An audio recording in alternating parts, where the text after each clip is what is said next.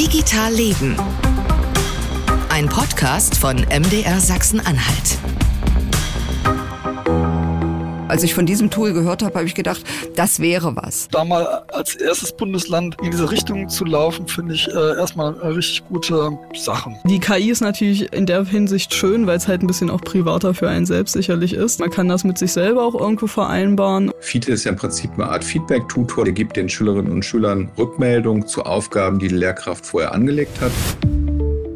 Was nicht möglich ist, rein physikalisch nicht möglich ist, dass alle Schülerinnen äh, ein Feedback kriegen zu ihrem selbst erstellten Produkt. Feedback ist also sozusagen zum ersten Mal eigentlich wirklich skalierbar und jeder Schüler bekommt ganz passgenau sein eigenes Feedback. Aber das heißt doch nicht, dass ich die Schüler mit dem Feedback alleine lasse. Wenn es gegeben ist, dann ist vielleicht das System gar nicht so entscheidend, sondern diese Lehrer-Schüler-Beziehung ist der Dreh- und Angelpunkt und der wird es auch meines Erachtens bleiben. In der schulpraktischen Anwendbarkeit liegt hier ein Tool vor, was zu diesem Zeitpunkt ähm, höchst attraktiv ist.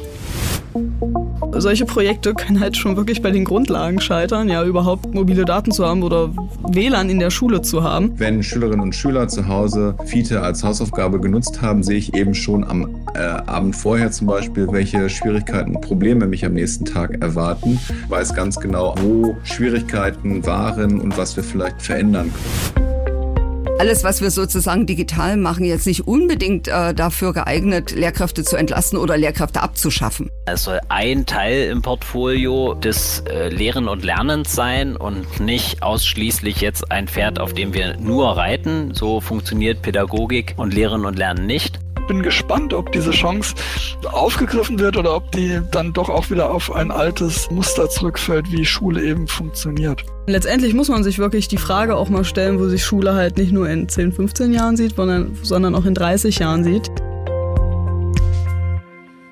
Märzfolge 2024 bei Digital Leben. Eigentlich habt ihr schon alles gehört. Es geht um Lernen mit digitalen Technologien. Sachsen-Anhalts Landesinstitut für Schulqualität und Lehrerfortbildung, LISA, hat nach den Winterferien eine Erprobungsphase für ein KI-Werkzeug gestartet. An 35 Schulen soll das starten. Mit 70 Lehrkräften kann das und 7000 Schülerinnen und Schülern ausprobiert werden.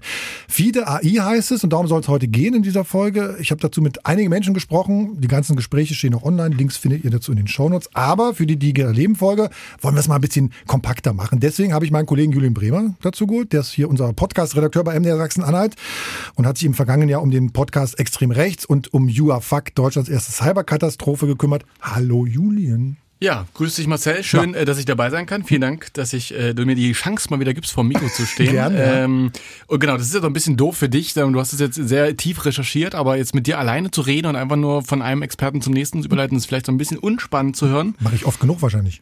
Ja, habe ich auch mal gehört. äh, und deswegen ähm, haben wir uns gedacht, dass ähm, wir so ein bisschen dieses gute alte Frage-Antwort-Spiel ja. nochmal ähm, hervorholen. Ähm, den Artikel zu Feed der AI, um worum es heute gehen soll, äh, der ist auch in den Shownotes. Der ist immer eine gute Grundlage, um mhm. zu verstehen, was hier besprochen wird. Und wir wollen jetzt nochmal so ein bisschen vertiefen ähm, und sortieren und überhaupt das so ein bisschen ordnen. Ähm, genau, Schüler und Schülerinnen sollen Feedback bekommen. Ja. Das soll Feed AI leisten. Ähm, vielleicht kannst du es nochmal aus, äh, näher ausdefinieren, was genau dieses Tool kann kann und ist. Nochmal ganz kurz sozusagen automatisch Feedback geben. Ne? Wenn du als Schüler in Deutsch einen Text schreiben sollst, ist es dann wirklich ein Klick und die Maschine sagt dir nach ein paar Sekunden, wo du den Text verbessern kannst. Und dann machst du das und dann gibst du den Text ab und dann kriegt der Lehrer das. Der Macher Hendrik Haferkamp, der kann das mal etwas ausführlicher erzählen. FITE ist ja im Prinzip eine Art Feedback-Tutor. Das heißt, der gibt den Schülerinnen und Schülern Rückmeldung zu Aufgaben, die die Lehrkraft vorher angelegt hat. Und das können eben zum Beispiel Lehrbuchaufgaben sein. Äh, das kann aber auch sein, dass die Schülerinnen und Schüler das bei den Hausaufgaben einsetzen und dann eben auch einen Feedback-Tutor zu Hause haben. Das kann auch sein, dass sie ihre Berichtigungen sozusagen für Klassenarbeiten mit FITE erledigen. Also ich glaube, tausend eine Einsatzmöglichkeit, wie man eben so einen Feedback-Tutor ganz gewinnbringend im Unterricht einsetzen kann. Etwas, was ich als Lehrkraft eben niemals könnte, 25 Schülerinnen und Schülern meiner Klasse dann gleichzeitig Feedback geben. Das ist dann eben für so einen Feedback-Tutor gar kein Problem. Feedback ist also sozusagen zum ersten Mal eigentlich wirklich skalierbar und jeder Schüler bekommt ganz passgenau sein eigenes Feedback von FITE ausgespuckt der, der Riesenvorteil, der sich dann für die Lehrkräfte im nächsten Schritt ergibt, ist, dass ich eben auch eine Ergebniszusammenschaue meiner Klasse, aber auch von jedem einzelnen Schüler bekomme. Fiete zeigt mir sozusagen an, wo eben auch noch Kompetenzlücken sind, sodass ich dann gegebenenfalls eben auch meine wenigen Zeitressourcen für die Schülerinnen und Schüler einsetzen kann, die meine Hilfe wirklich brauchen. Ja, ist spannend. Ja. Also Lehrer können messen, wie gut, wie wirksam ihr Unterricht ist.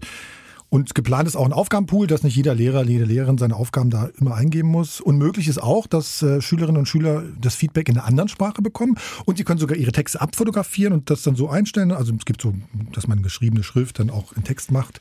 2023 ist äh, FITE AI im Oktober gestartet und mehr als 10.000 Lehrkräfte sind dort mittlerweile angemeldet, sagen die. Und äh, dieses Tool ist deutschlandweit einmalig, sagt FITE. Das klingt wirklich auch einmalig. Als diese Beschreibung dazu gehört habe, mhm. ich denke, also versuche gerade die ganze Zeit so an meine Schulzeit zurückzudenken. Ähm, Schaffst du noch, ja.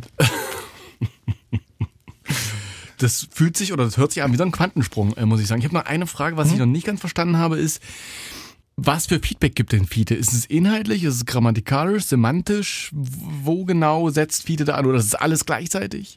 Also ich habe es ja ausprobiert und mein Eindruck war jetzt bei meinem Test, das ist sozusagen ein bisschen oberflächlich. Am Anfang kommt sowas hier, prinzipiell schon mal gut gemacht, aber vielleicht kannst du an der, an der Stelle noch gucken. Das hängt tatsächlich aber davon ab, was der Lehrer sozusagen als Kriterien definiert. Mhm. Ne? Da, Aber also, zum Grundverständnis, ne? Da ist sozusagen ein Ausgangstext. Bitte, lieber Schüler, liest dir diesen Text durch und mach aus diesem Text, analysier, analysier den oder ja. äh, interpretier den oder so. Okay, also ganz entscheidend sind die Kriterien, die der Lehrer oder die Lehrerin bestimmt und mhm. mitgibt, woran sich dann auch Feed AI äh, langhangelt, sag ich mal. Du hast mir auch so ein paar Screenshots mitgeschickt. Ähm, ja. Vielleicht können wir nochmal tiefer, also wir sind eigentlich schon tief genug drin, aber vielleicht können wir da nochmal bei bleiben und uns nochmal anschauen, wie das im Konkreten, ganz konkret im Schulalltag genutzt wird, was die Steps sind, wie das die Arbeit erleichtert, mhm. erschwert, welche Chancen und Risiken es gibt. Mhm. Los geht's. Also, äh, erste Berichtung, es wird noch nicht im Schulalltag genutzt. Ne? Also die können sich jetzt mhm. anmelden, dass sie, das, ja, genau. dass sie das machen können. Und ganz grundsätzlich fängt es damit an, der Lehrer sagt, oh, ich habe eine ganz fantastische Aufgabe für meine Schülerinnen und Schüler, die die machen müssen. Ne? Ich, ich, hätte ganz gern, dass ihr eine Gedichtanalyse macht, mhm. ähm, geht dann dieses Tugel rein, sagt hier, ich Gedichtanalyse von dem Gedicht, was ich hier unten eingebe und sagt dann, das sind meine Kriterien, anhand äh, der ihr das, diese Gedichtanalyse äh, machen sollt. Kann auch angeben, sozusagen die Klassenstufe, die das ist. Und dann äh, habe ich es mal ausprobiert mit dem Gedicht Der Handschuh von Friedrich Schiller. Habe ich mir rauskopiert und habe oben drüber nur geschrieben, tatsächlich hier, bitte schreib eine Gedichtanalyse von Der Handschuh von Friedrich Schiller. Und dann hat der zum Beispiel automatisch die Kriterien drin schon gehabt. Ne? Da musste ich als Lehrer gar nichts mehr selber machen an der Stelle. Also da war ich, war ich raus. Ich habe sozusagen mir nur den Handschuh jetzt ausgesucht, habe den Handschuh reinkopiert und oben drüber ganz schön bitte eine Und die Kriterien waren schon drin, weil es schon hundertmal als Aufgabe gestellt wurde? Würde ich jetzt mal vermuten. Okay. Ist ja jetzt keine so große Lehrkraft, Kreativität, den Handschuh analysieren zu lassen. Und dann gibt's äh, gibt's einen QR-Code, mhm. also einen Link, der dahinter liegt, und dieser Link wird dann an die Schülerinnen und Schüler verteilt. Und wenn du als Schüler draufklickst, musst du einmal sozusagen dich anmelden mit irgendeinem Namen, kann irgendein Pseudonym sein. Ne? Hauptsache der Lehrer weiß dann, wer du, wer du bist. Musst du sozusagen nicht mit deinem, mit deinem eigenen Namen machen. Und dann fängst du an zu schreiben. Bei dem Beispiel, was ich gemacht habe, habe ich dann natürlich mal einfach plump gegoogelt, Gedichtanalyse Friedrich Stiller. Und dann habe ich sozusagen als ersten, als ersten Treffer bei Google äh, draufgeklickt und habe diese Gedichtanalyse, die jetzt schon sozusagen im Internet da ist, genommen und einfach da mal reingegeben. Ich habe mich ja jetzt nicht als Vorbereitung da noch mit, mit der Handschuh auseinandergesetzt. Ne? Und dann kam irgendwie ein Feedback schon zurück von Feed als erstes. Ne? Und dann steht sowas, du hast es, ne? Genau. genau. Äh, du hast eine interessante und fundierte Auseinandersetzung mit der Entstehungsgeschichte von Schillers Der Handschuh geliefert. Ja. Allerdings solltest du dich in deiner Gedichtinterpretation stärker auf den Text selbst konzentrieren. So habe ich, hab ich früher auch mal ein bisschen bekommen. Genau. äh, genau, und also das ist wirklich ein langer, so, äh, langer und dann Absatz. schon mal die erste Frage, genau. Hast du früher auch schon zu hören bekommen? Ja.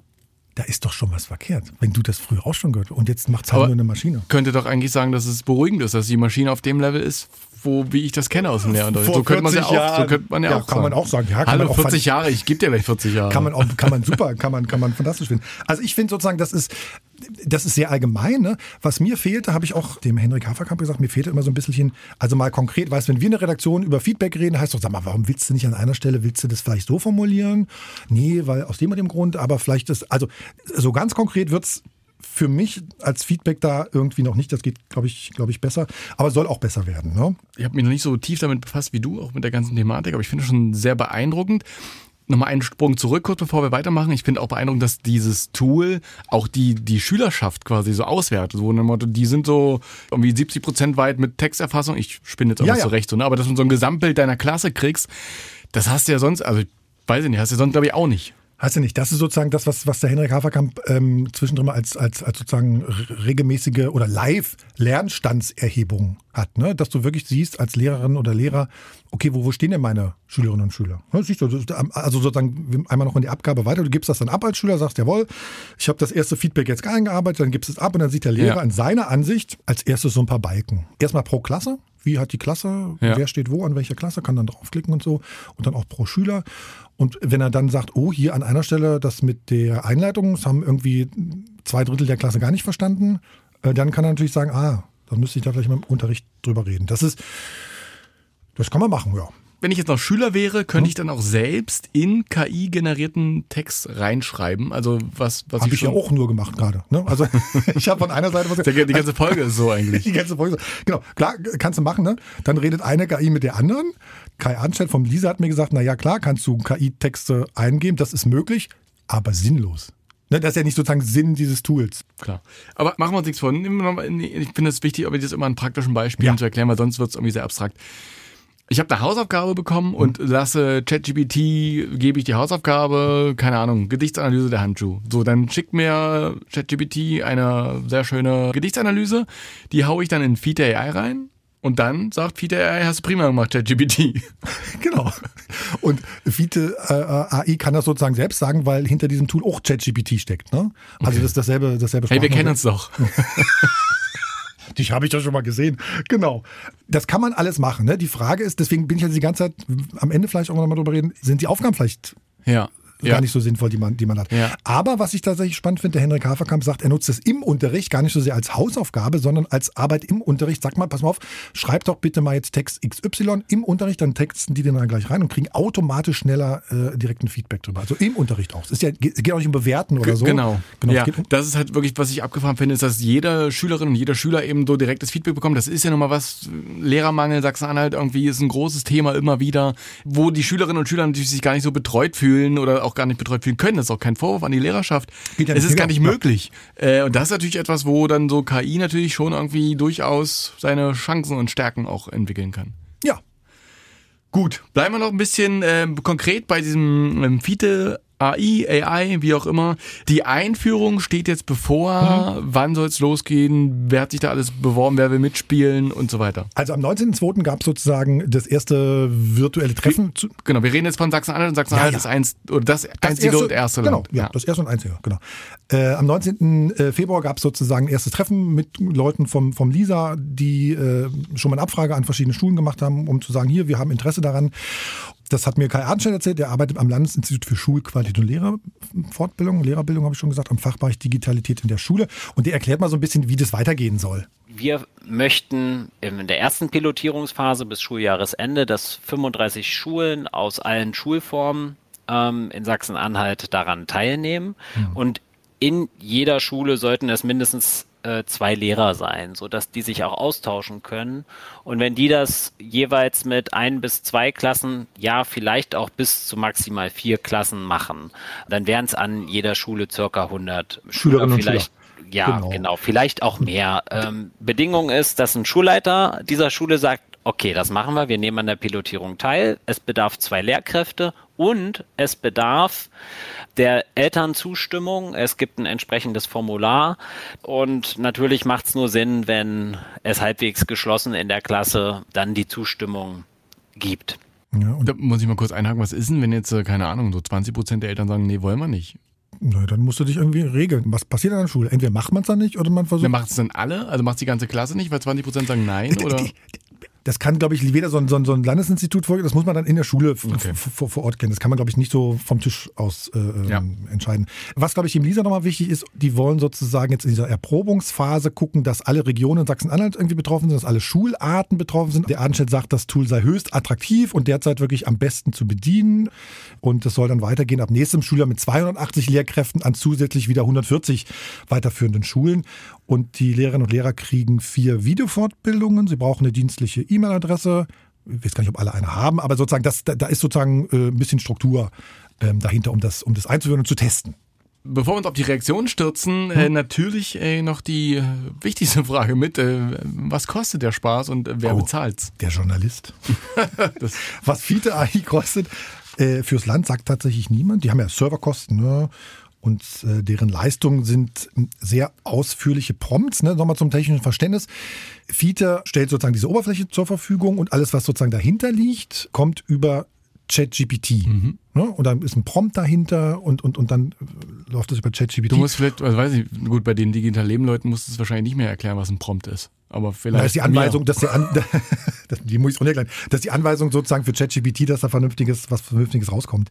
Und diese Prompts, inklusive dieser ganzen Texte, schickt Fiete dann über den Bildungsserver Sachsen-Anhalts und dann entstehen sozusagen in der zweiten Stelle damit Kosten direkt bei OpenAI, sagt Kai Adenstedt. Der zweite Teil der Kosten ergibt sich aus der Menge an Text, die von den Schülerinnen und Lehrkräften genutzt wird. Denn also wie bei ChatGPT auch. Genau. genau. Äh, dadurch, mhm. dass das Sprachmodell dahinter liegt, äh, ist auch hier die Einheit Token und diese Kosten, die laufen aber direkt über die Schnittstelle und die Kostenstelle auch, die wir vorgesehen haben mhm. für ich, unseren Kontrakt mit OpenAI. Und ich gehe mal davon aus, dass sozusagen nicht pro Schule 500 Euro fällig werden, wie viele das gerade anbietet. Wie viel Budget haben Sie denn für solche Sachen überhaupt im Plan oder in, für solche Projekte? Auch dazu kann man jetzt konkret das so gar nicht sagen, denn die Haushaltsplanung für 2024, die wurde schon gemacht. Da war ChatGPT noch nicht auf dem Schirm im schulischen Betrieb. Von daher werden die entsprechenden Titel genutzt, die für pädagogische Lizenzen äh, herangezogen hm. werden können. Habe ich das richtig verstanden, dass jetzt Kosten anfallen, die so noch gar nicht abzusehen sind? Oder wo es auch gar keine Größenordnung auch so richtig gibt? Nee, was tatsächlich von den, von den Textmassen abhängt. Ja. Tatsächlich. Also man kann das, glaube ich, ich weiß nicht, was Finanzbeamte dazu sagen, aber das ist, das ist schwierig. Ich habe ich hab mal nachgeschaut, also weil er sprach ja von diesen Token. Ne? Ja. 1000 Token kosten zum Beispiel 0,03 Dollar für das ChatGPT-Modell 4.0. Für das 3.5er Modell, was aber jetzt bei Fiete nicht genutzt wird, ist es irgendwie 30-fach weniger. Ne? Mhm. Das, das hängt auch immer davon ab, wie, wie OpenAI da... Ähm Wenn man auch das mal wieder in die Praxis übersetzt, mhm. könnte es ja auch heißen, dass dann irgendwann mal aus dem Finanzministerium sowas kommt wie, äh, halt, das müssen wir vielleicht mal ein bisschen runterfahren, weil die Menge an Text und zu viele Kosten verursacht. Wäre das gängig? Ich glaube nicht, dass das so viel. Also weiß ich nicht. Okay. Nee, Gut. Halten und an fest. Bildung wird ja natürlich nicht gespart. Aber halten wir fest, es gibt eigentlich noch gar keine Größenordnung, die man da ran heften kann. Nee, das geht natürlich auch nicht. Das ist, eine Pilotphase, wir probieren das mal aus, wir gucken mal, was da passiert. Das gehört auch dazu, glaube ich, was das am Ende kostet. Genau, die Frage.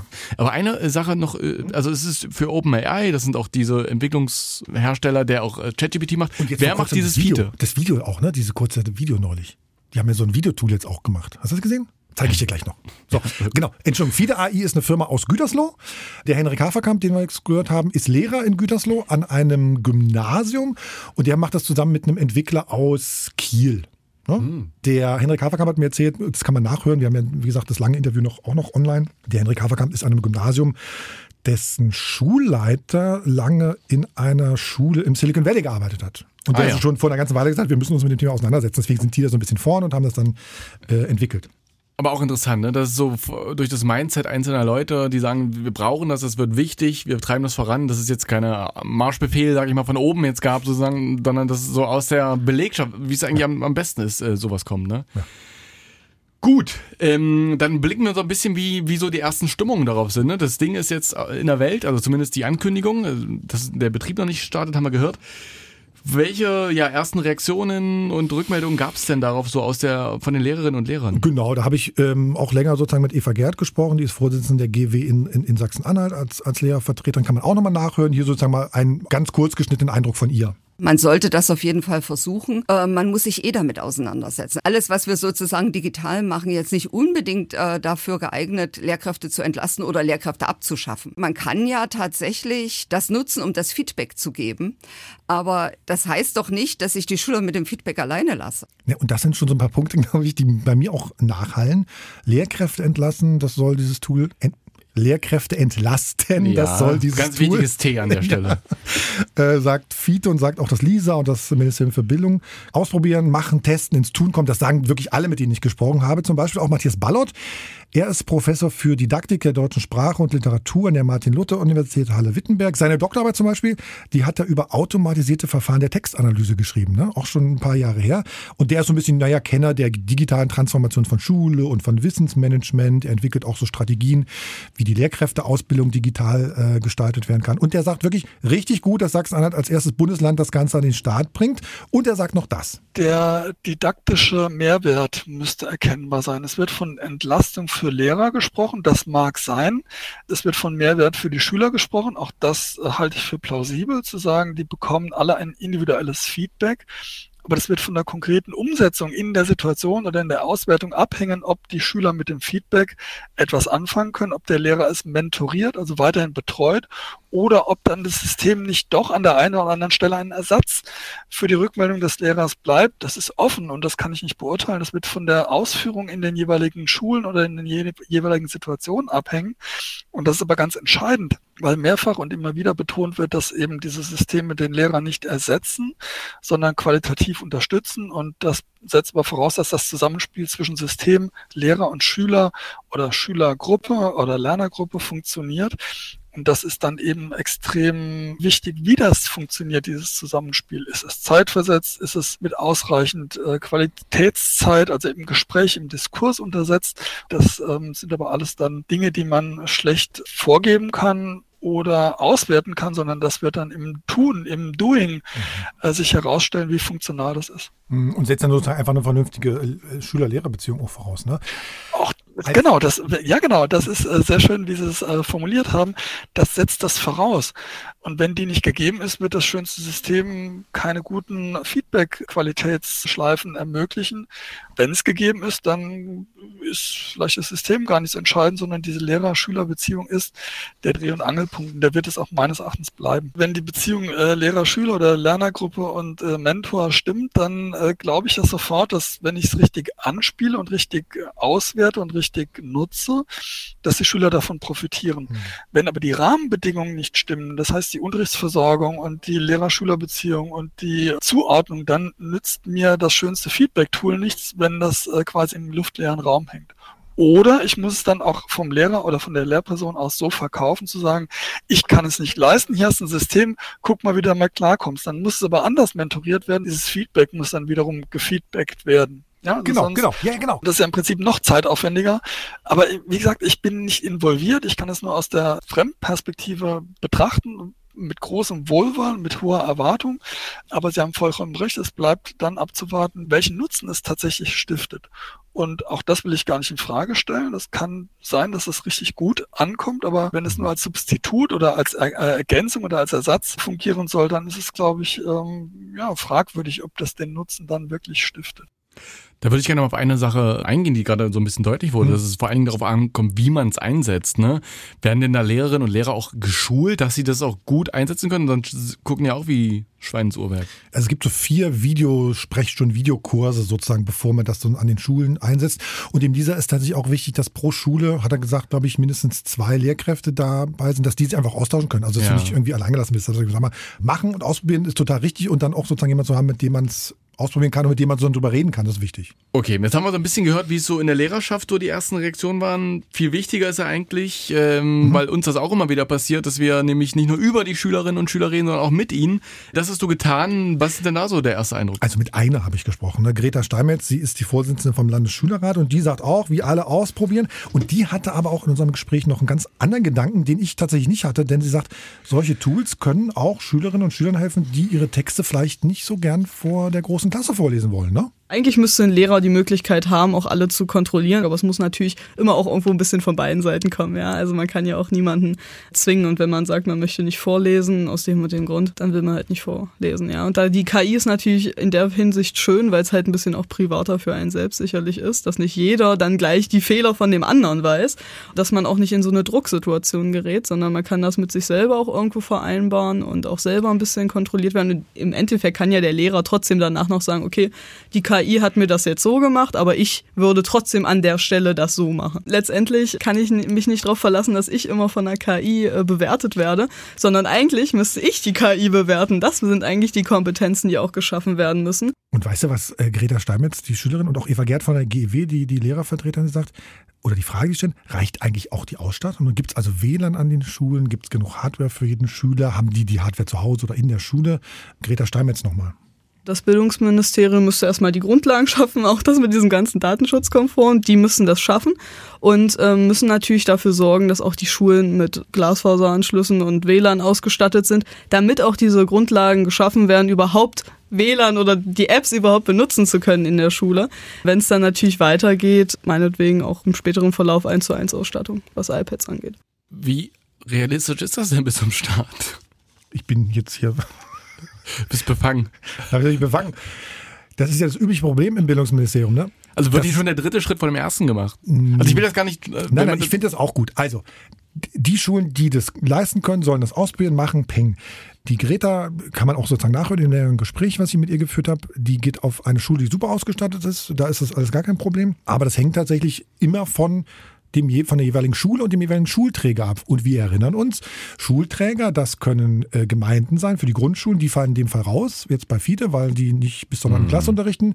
Äh, die weiterführenden Schulen, da sind die Schulträger die Landkreise oder die kreisfreien Städte und bei Gymnasien sozusagen auch.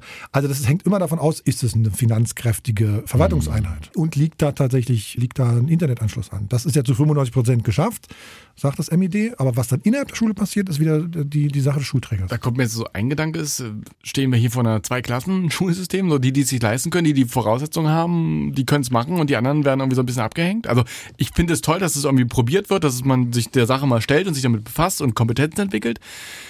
Perspektivisch, wenn man sagt, das ist gut, zur Evaluation kommen wir gleich noch, dann sollte es auch überall eingesetzt werden und dann können wir vielleicht vor einer ganz anderen Problematik stehen. Ja.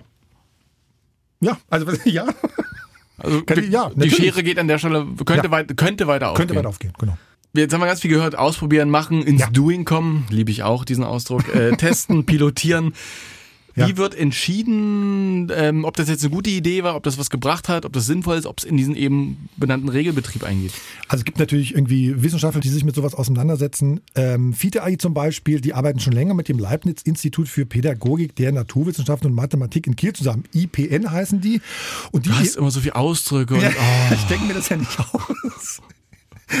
Ist halt so ein, so ein so ein wissenschaftliches Institut in Kiel, äh, die das schon länger evaluieren und die jetzt auch sozusagen äh, tatsächlich bei dieser äh, Pilotierungsphase in Sachsen-Anhalt dann hinterher oder währenddessen auch sozusagen nachschauen.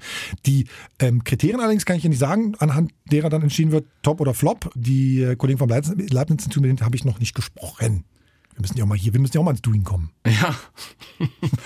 Aber das steht schon fest, nur du weißt es noch nicht oder wird das noch erarbeitet? Nein, nein, das steht fest. Also der, der, der, der Henrik Haferkamp sagt das auch in dem, in dem Gespräch kurz, dass sozusagen dieses Leibniz-Institut für, ich sag's nochmal, die Pädagogik der Naturwissenschaften und Mathematik in Kiel sozusagen weiter analysiert. Ja, das ist natürlich klar, dass es Naturwissenschaftler macht, wenn es um Sprache geht. Gute Anmerkung, das ist, da habe ich auch so mit, hä? Ja gut. Ähm, Schreib's mir eine Rechercheauftrag. Ja, mache ich. Aber ist das nachzulesen, dass wir das den, die, diese Kriterien in den Shownotes verlinken können? Ist das Ich öffentlich nicht. einsehbar? Nee, nee, nee, Okay. nee, nee, nee. Also ich weiß nur, dass die das machen. Okay. Das ist, also die sind im Oktober 2023 gestartet. Ne? ChatGPT gibt's irgendwie seit Januar 2022, 2023. Das, ich glaube, so weit sind man, Ja. ist man in der Wissenschaft wahrscheinlich auch noch nicht genau. Ja, ja. Jetzt haben wir über Sachsen-Anhalt geredet. Bildung ist ja schließlich auch Ländersache. Ähm, aber trotzdem blicken wir mal über den Tellerrand hinaus. Wie sieht's denn in anderen Bundesländern aus? Ist da sowas schon angedacht, geplant? nach allen Gesprächen, die ich dazu geführt habe, ist tatsächlich das Ding hier in Sachsen-Anhalt und FITE AI äh, mit dieser landesweiten Lösung, dieser möglichen landesweiten Lösung für Sachsen-Anhalt tatsächlich äh, Vorreiter, das Land. Ne, gibt es woanders nicht. Es gibt noch ein Tool, heißt PIR von der TU München, verlinke ich auch mal. Äh, das kannst auch du nutzen ohne Anmeldung. Da kann jeder sozusagen. Selbst ich. Se Nein, Entschuldigung.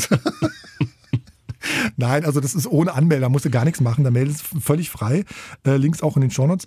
Äh, das Tool nutzt allerdings die Vorgängerversion GPT 3.5, ne, Fiete GPT 4 und diese Auswertung, von der wir gesprochen haben, dass sozusagen Lehrer irgendwie ein paar Balken haben, das gibt es tatsächlich nur bei Fiete AI. Wie kommt's denn eigentlich, frage ich mich gerade, dass es jetzt von Gütersloh nach Sachsen-Anhalt der Draht so kurz ist, dass man hier die, dass wir hier die Ersten sind im, im Land? Ja, Gibt's da eine empfehle ich- Erklärung? Ja, gibt es eine Erklärung, empfehle ich dir, das Gespräch mit Henrik Haferkamp zu hören. Sehr gut, ein Teaser aus der Hölle. Danke dir. ähm, kommt, äh, jetzt kommen wir zu deiner Lieblingsfrage, die ich Ja. äh, immer wieder zu hören kriege, wenn wir Ja. im Gespräch sind. Ja. Ähm, welche Probleme werden denn eigentlich damit gelöst? Musst du gar nicht so, musst du gar nicht so abtun, ja? Das kommt ich glaube, sozusagen die Frage kommt bei KI-Tools wirklich oft zu kurz. Welche Probleme löst denn zum Beispiel Tools, die mit maschinellem Lernen Videos, Bilder oder Texte kreieren? Können das Medien nicht. Also Ich, ich habe dich gefragt. Ja, ja, ich habe mit einer, mit einer Frage. Also das Problem, was Fiete lösen will, ist, dass Schülerinnen und Schüler auf ihre Texte, die sie im Unterricht schreiben oder zu Hause, kein oder nicht ausreichend Feedback bekommen, ja, und dann vielleicht diese Texte irgendwie für die Tonne schreiben und dann irgendwie erst in der Klausur feststellen, oh, ich weiß gar nicht, äh, wie das genau geht. Ne? Also das ist ja. Sprich, der, der, der, dass der Lerneffekt da ist. Und darum geht's ja beim, beim Lernen schließlich. Also es ist ja eigentlich nur total, so wie das jetzt schwarz auf weiß hier so steht, wie du es mir erklärst, finde ich sinnvoll. Finde ich irgendwie, hey, cool, coole Sache. Ja. Scheint ein real existierendes Problem zu lösen. Ja. Jedes Feedback ist besser als kein Feedback, auch So. wenn es von der Maschine kommt. Ähm, was mich so ein bisschen stört, ist tatsächlich diese, wenn du mal jetzt nach meiner Meinung fragst, diese Wie ist Geschichte. denn deine Meinung dazu? die- diese Geschichte, dass Lehrerinnen und Lehrer durch dieses Tool entlastet werden, ja. Der Fietemacher, der Henrik Haferkamp sagt, es sei eben auch eine Entlastung für Lehrerinnen und Lehrer, dass sie sich, ich sag mal, jetzt mal in meinen Worten ausdrückt, dass sie sich keine Sorgen machen müssten, dass sie eben nicht in der Lage sind, jedem Feedback zu geben. Also das ist eine Entlastung. Dass es dann- eine falsche, eine falsche Beruhigung gibt. Meinst du das? Genau. So eine, ja, was, ich weiß gar nicht, ob es falsch ist. Also, oder andersrum nochmal gedacht, was heißt eine Entlastung für dich? Ja, also Feedback ist wichtig und das bedarf, glaube ich, auch eines menschlichen Auges, vermute ich mal so noch. Ähm, aber dass Lehrer und Lehrer Zeitkapazitäten einsparen können, Dass sie mehr die Zeit für ähm, andere Sachen Genau, haben. für Genau. kreative Sachen Okay. haben können. Ja, genau. Okay, verstanden. So wie Feedback jetzt gerade läuft, ja, dass Lehrerinnen und Lehrer auch nur zwei Leute in der Schule Feedback geben Ja. können. Das würde dann in der Schule wegfallen. Dafür würden alle von der Maschine Feedback kriegen. Ja. Also der Lehrer hat nicht mehr Zeit dadurch. Weil er den doch, wenn er den Zweien oder wenn er sich mit den Hausaufgaben nicht befassen muss, hätte er ja mehr Zeit. Ja, Weil das macht er dann Fiete. aber die Hausaufgaben werden im Unter, also es geht ja um, um, um sozusagen Überprüfung von Hausaufgaben im Unterricht, ne? Hm. Also ich, ich, ich zweifle, ich, das, Ja, ja, ich verstehe. Es, es, es kommt eher oben drauf und nimmt nicht was anderes weg. genau. Hm. Und Überraschung, das kommt ganz häufig bei Technologien vor. Ja. Und weißt du, woran das liegt? Woran liegt es denn, Marcel? Das ist das, das ist das Leben im Digitalleben jetzt an der Stelle. Zwei, warte, ich habe es mir aufgeschrieben. Muss ich mir raussuchen. Warte, ich habe es mir aufgeschrieben. Ich habe es mir aufgeschrieben. Genau, hier. 2015, der CEO von Telefonica. Ne? Wenn wir einen Scheißprozess digital machen, erhalten wir einen, Scheißprozess. einen scheiß digital Ja. Prozess. Genau. Also, was wir mit diesem Tool machen, ist, nochmal, gar nichts gegen das Tool, aber was wir sozusagen bei Technologien, finde ich, viel zu häufig vergessen, ist, was ist eigentlich Aufgabe dieser Organisation? Und dann stülpen wir so ein Genau. Tool drüber, Genau, und Aufgabe ist, an, wir haben es ja gesagt, eigentlich, dass eben jetzt ähm, Schüler und Schülerinnen Feedback kriegen, was sie sonst vorher nicht bekommen haben. Das, Das ist die Aufgabe von diesem Tool. Genau. Aber was ist die Aufgabe von Schule? Kinder, Schüler und Schülerinnen einen Lernerfolg zu bereiten, sie dabei zu unterstützen, zu lernen. Oder? dem- ja, ich weiß nicht. Das ist, das, ich kann das nicht beantworten. Ich finde nur sozusagen, wir reden über diese Fragen viel zu wenig. Weil wenn wir, wenn wir, wenn wir feststellen, eigentlich ist Schule dafür da, weiß nicht, die jungen Menschen auf ein äh, glückliches, gesundes Leben vorzubereiten, dann muss man sich mal fragen, tun wir das denn gerade? Tun wir das so, wie wir Schule organisieren? Ja, wenn das die Frage ist. Also das stimmt schon. Ähm, es gibt ja immer wieder diese äh, Kritik auch, ne, dass irgendwie da Dinge gelehrt werden, die man im Leben nicht braucht. Und Warum lernt man nicht mal in der Schule, dass man, wie man mal eine Steuererklärung macht oder irgendwie sowas, ne? Äh, Das ist ja irgendwie gängige Kritik. Das ist sicherlich richtig, aber auch da, egal wie rum man das jetzt ausrichtet, am Ende ist das ja irgendwie eine Ausrichtungsfrage, was man jetzt mit reinnimmt und was nicht. Die Grundessenz, sage ich mal, man gibt Schülerinnen und Schülern die Möglichkeit zu lernen, äh, nicht, nur die, die, nicht nur die Möglichkeit, sondern auch die Pflicht, um dann eben besser für spätere Leben vorbereitet zu sein. Ja. Grundsätzlich. Und ich finde, man kann natürlich sogar, sollte denen sogar mitgeben, den Schülerinnen und Schülern, das Lernen was Wichtiges ist und auch Spaß machen kann. Ja, und ich genau. befürchte, den letzten Punkt, der findet gerade nicht statt. Ich, Ich glaube, ja das, das ist sehr, also wenn ich jetzt an meine Schulzeit zurückdenke, ist es sehr, sehr, sehr von einzelnen Personen abhängig, die, die dann nämlich die Lehrerinnen und Lehrer sind. Ne? Also da gibt es äh, Menschen, die das super, super, super gut geschafft haben und andere eher weniger. Und äh, dementsprechend waren das dann auch für manche Leute die Lieblingsfächer und eher nicht. Nicht weniger vom Stoff, sondern mehr von den Menschen, von den Handelnden. So, und jetzt stell dir vor, die Menschen, die dich äh, vor x Jahren unterrichtet haben, sind jetzt noch dabei und haben immer noch Tools oben drauf gekriegt. Werden die dadurch besser? Ja, ich verstehe schon, worauf du hinaus willst. Vermutlich nicht. Und ich meine, das ist ja etwas, was wir, keine Ahnung, wir kennen es ja auch tatsächlich, dieses, dieses Vorgehen. Ne? Es wird irgendwie alles immer mehr. Ähm, Und keiner hinterfragt, wofür sind wir da? Oder wofür ist die Schule da? Oder wofür ist ein Medienhaus da? Oder wofür ist eine Organisation da, eine Firma da? Was ist die Aufgabe dieser Organisation? Und wir wissen ja auch, du hast vorhin was angesprochen, das Riesenproblem an Schule ist ja nicht, dass da digitale Tools fehlen, sondern dass da Lehrerinnen und Lehrer fehlen. Das ist, das ist, das wird sich daraus auch, davon auch, damit auch nicht ändern, aber nee. Ich glaube, so ein bisschen ist ja auch die Idee dahinter, und das wird, das werden wir sehen, sehr vermutlich, KI ist irgendwie, wächst gerade rasant, ist, ich glaube, da, da, the next big thing, man kann quasi täglich zugucken, wie das irgendwie neue Bereiche einnimmt und irgendwie andere Leute da drauf springen das wird kommen, dass das eingesetzt wird, den wir hier in Sachsen-Anhalt, aber auch mhm. um ganz konkret diesem Problem Lehrermangel Herr zu werden. Das äh, wird sicherlich jetzt hier und da so nicht deutlich gesagt werden. Das ist jetzt meine ganz persönliche Einschätzung, aber da bin ich fest von überzeugt. Ich finde es eigentlich auch unproblematisch, nur man muss dann einfach das auch transparent sagen, dass das so ist. Ne? Ja, ja, ja. Mit diesem Prozess, was ich gerade sagte, ne? der Henrik Haferkamp, mit dem habe ich mich auch noch ähm, so ein bisschen länger drüber unterhalten. Der hat im vergangenen Jahr der Zeit und dem Spiegel ein Interview gegeben da ging es allerdings um ChatGPT, ne? also ganz am Anfang, um diesen Chatbot und nicht um Fiete. Und da hat er gesagt, naja, ChatGPT kann sehr guten Schülerinnen und Schülern helfen, dass sie noch besser werden, ja. Und die schwächeren Schüler, die profitieren weniger, ne? weil sie sich eher so mit Copy und Paste ähm, dann begnügen, ne? wie, wie ich es gemacht habe. Ne? Die nehmen einfach das Schmalz rein, ohne selbst reflektiert, ohne selbst ja. einmal durch den Kopf äh, gespielt ja. zu haben. Ne?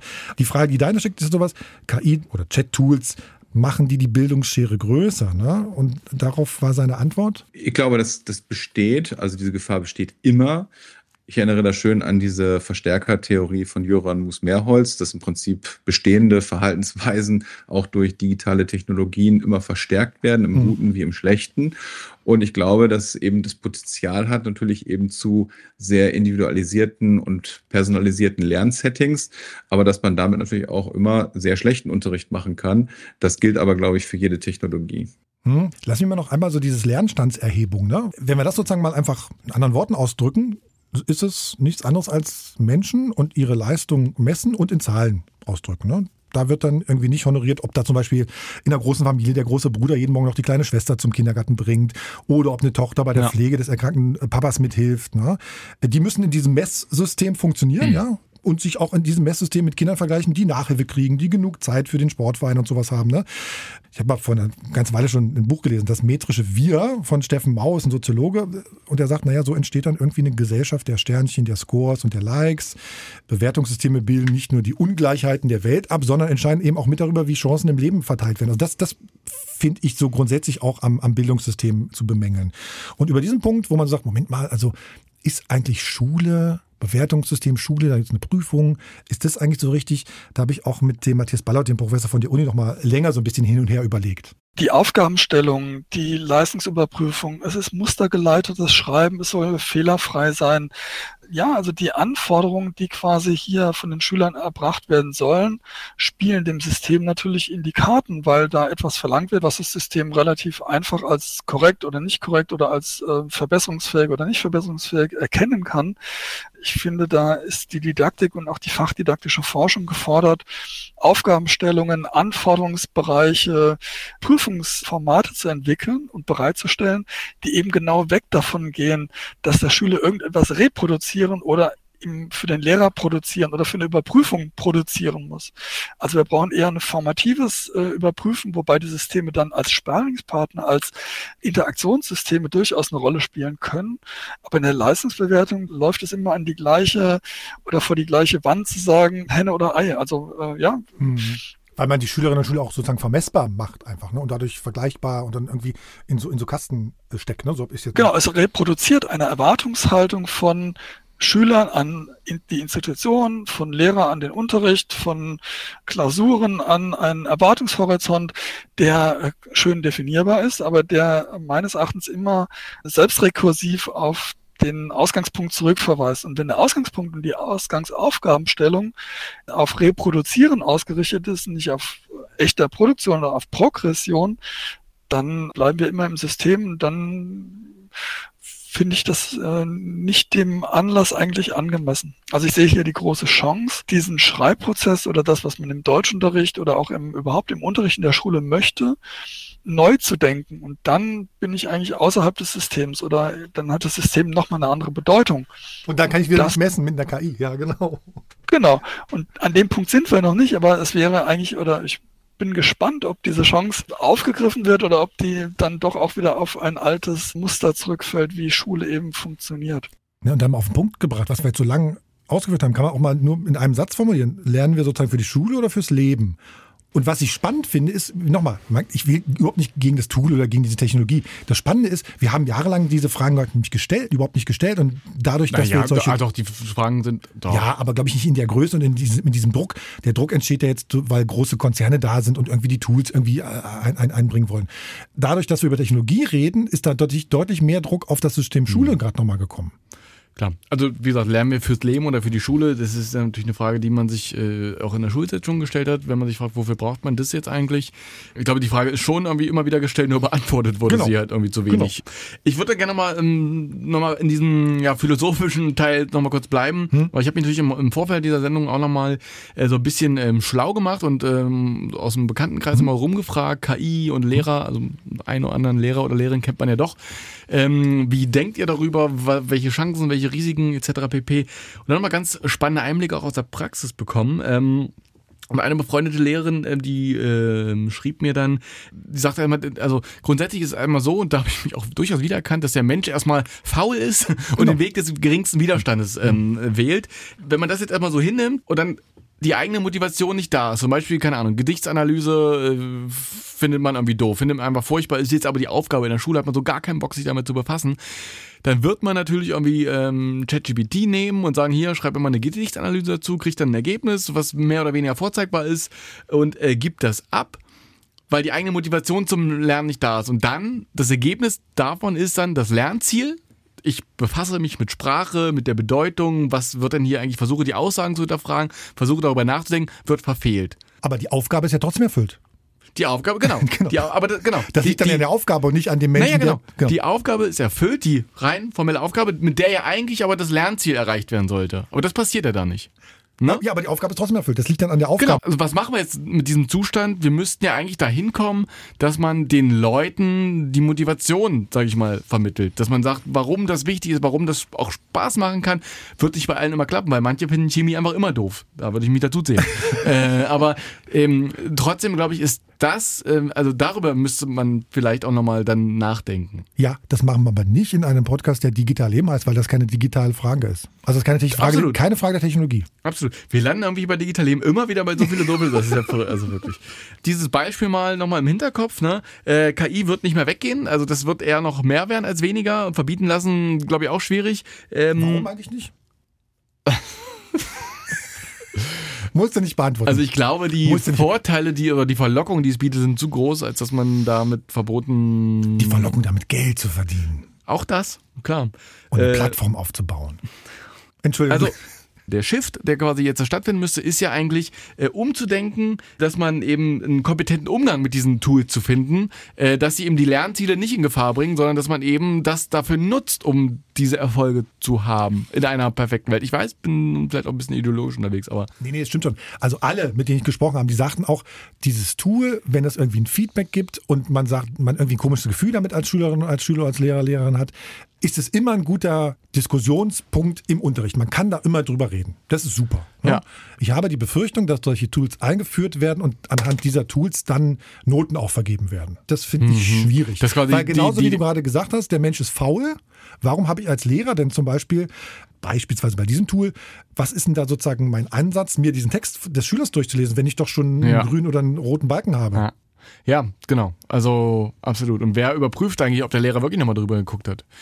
Aber es ist, das tut ist nicht für Bewertung gerade gedacht, genau. Aber die Verlockung ist da, sag ich mal. Also, wenn, wenn ich sowas hätte und sage, hier, bewertet diesen Podcast, äh, oder könnte ich mir eineinhalb Stunden könnte ich früher Feier machen. Hoi, hoi, hoi. Musst du gar nicht hören, genau. Mach die KI für dich. Ein anderer interessanter Aspekt noch, ähm, den mir die befreundete Lehrerin geschildert hat, war, dass sie das auch mal genutzt hat. Wenn sie unter Zeitdruck war, ähm, dann ist es kein guter Ausgangspunkt, um dann kreative Aufgaben zu stellen. Das habe ich vorhin schon mal angedeutet. Ne? Um, dann war ChatGPT ein gern gesehener Gast, um, sage ich mal, hier hast du eine Textvorlage aus ähm, Guardian oder so, erstelle mir davon drei Aufgaben, yippie und los geht's. Und auch da müsste ja wieder der, der Lerneffekt sein. Du lachst mich schon so an. Wenn ich das richtig verstanden habe, dass vielleicht diese künstliche Intelligenz dafür genutzt wird, um die Lehrer freizuschaufeln, damit sie für diese kreativen Sachen mehr Zeit haben und diese störenden, vielleicht sind es auch Verwaltungsaufgaben, die ja Lehrer auch haben, die dafür ähm, die KI machen zu lassen, damit sie wieder mehr Zeit für das Kreative hätten. Nur mal als Gedanke rein, ja, als ja. laut gedacht reingeworfen. Schule, das, das höre ich auch mal wieder, Schule ist ein sozialer Ort. Und da geht es eigentlich um den Austausch zwischen Menschen. Ja. Das ist eigentlich das Spannende, warum man auch morgens zur Schule geht. Man geht da nicht hin, wenn man sagt, oh, heute kriege ich wieder eine Aufgabe von der KI. Super. Ja, man geht vor allen Dingen, weil es aber eine Lernpflicht, eine Schulpflicht Eine gibt. Nein, also vielleicht geht man auch hin, weil man irgendwie gute Leute da hat. Ja. Das, man, Ja. Also, weiß nicht, Absolut. vielleicht sind sie alleine auf dem Schulhof. in der Ecke. So wie heute. So wie heute, genau. Ähm, so, und, und, diese, und ich glaube sozusagen, je mehr wir darüber überlegen, welche Technologien können wir an Schule bringen, umso mehr geht der Gedanke verloren, dass das eigentlich ein sozialer Ort ist. Das haben wir in Corona gesehen, weißt du? Es haben ja nicht alle, es haben ja. Ah, guter Punkt. Das, also man konnte sich austauschen, aber das war irgendwie doch nicht das Richtige. Man konnte Aufgaben verteilen, klar.